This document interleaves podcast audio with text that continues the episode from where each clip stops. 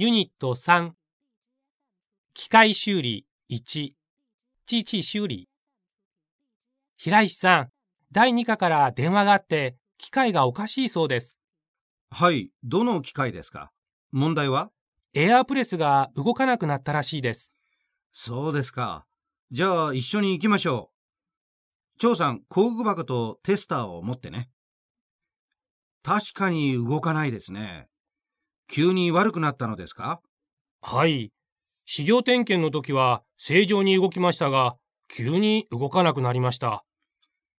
そうか。じゃあ各項目ごとにチェックしましょう。張さん、僕のやることをよく見てください。機械修理は3段階に分けて異常のところを探すのが通常のやり方です。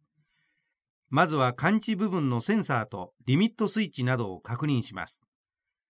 その次は駆動部分、つまり電磁弁、エアーシリンダー、モーターなどを確認します。最後はシーケンサー、つまり機械の頭脳部分を確認します。3段階をやれば、ほとんどの問題は解決できると思います。かなり難しいですね。それでは、この機械を見てみましょう。まずはセンサー。張さん、センサーは何個ありますか？数えてください。はい。安全センサーは2つ。エアーシリンダー1センサーは2つ。全部で4つあります。はい。それでは、すべてのセンサーを確認してください。で、センサーを確認すると同時に、シーケンサーに信号が出ることも確認して。平石さん、おかしいところが見つかりました。エアーシリンダーの上限位置センサーがずれています。そうです。センサーがずれているから、エアーシリンダーのピストンが上限位置に戻っても信号がない。だからスイッチを押しても機械が動かないのです。張さん、プラスドライバーを使って調整してみてください。止めネジが緩んでいますね。はい。故障の原因は分かりましたか？わかりました。抜き作業の振動でセンサーの止めネジが緩んでセンサーがずれてしまったのですね。調整は終わりましたか？動かしてみましょう。張さん、両手で同時にスイッチを押して。動きました。治りましたね。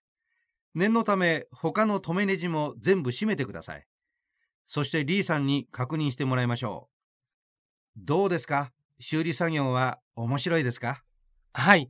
難しいといえば難しいけど、簡単といえば簡単。やはり一番難しいのは原因を探すことですね。そうです。たとえ故障の現象が同じでも原因はいろいろあります。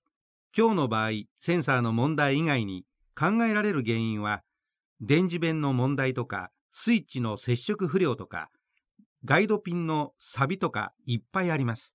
まるでお医者さんのようですね。まずは診断。その次は診断結果により手を打つ。正しい診断がなければ治療なんかできないですね。ねえ、平石先生。面白い人ですね、あなたは。早く道具を片付けて戻りましょう。はい、わかりました。